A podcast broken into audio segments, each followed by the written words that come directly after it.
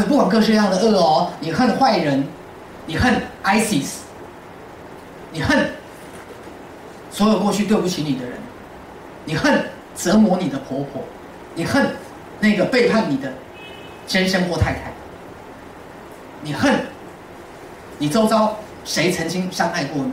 各位仔细听哦，如果你恨恶，那么就要小心你对那个字的观念，因为恶恨会局限你，把你的感知弄狭窄。来，这串请划线，恨会局限你，最后把你的感知弄狭窄。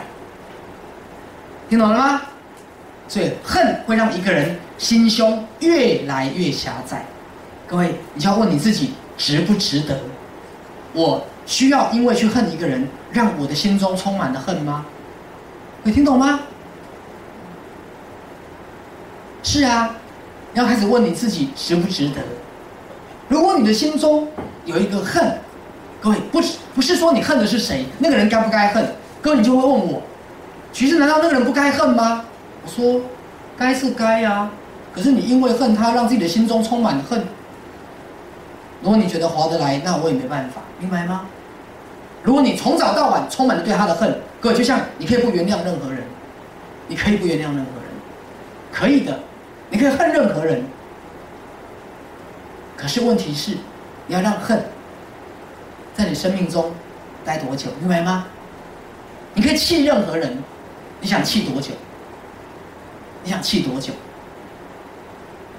好，所以如果你心中充满了很多恨，这个恨会局限你，而且最后把你的感知弄狭窄，你会越来越不快乐。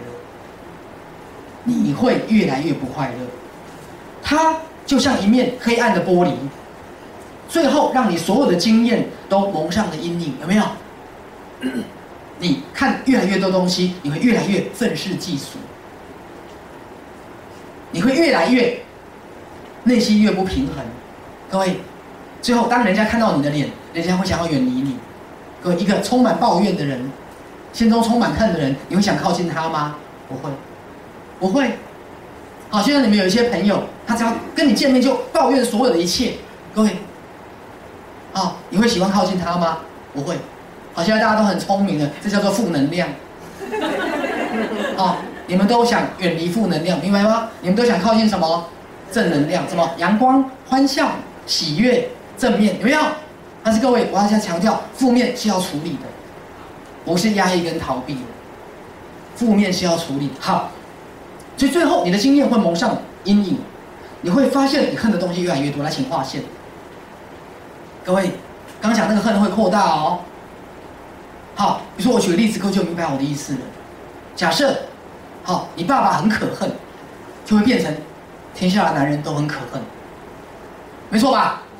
如果你恨你先生，你看在婚姻当中不断的背叛你、伤害你，你就会发现每个男人都可恨。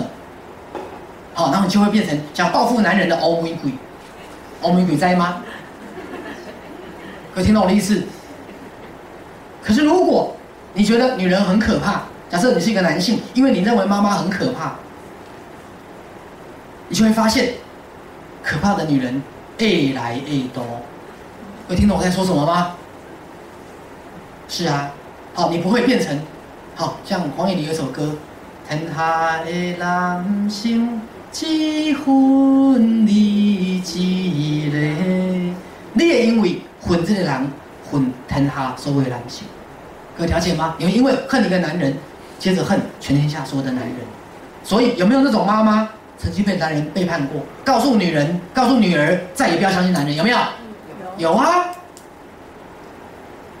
有一个妈妈可能因为被男人背叛过、伤害过，就告诉女儿再也不要相信所有的男人，没错吧？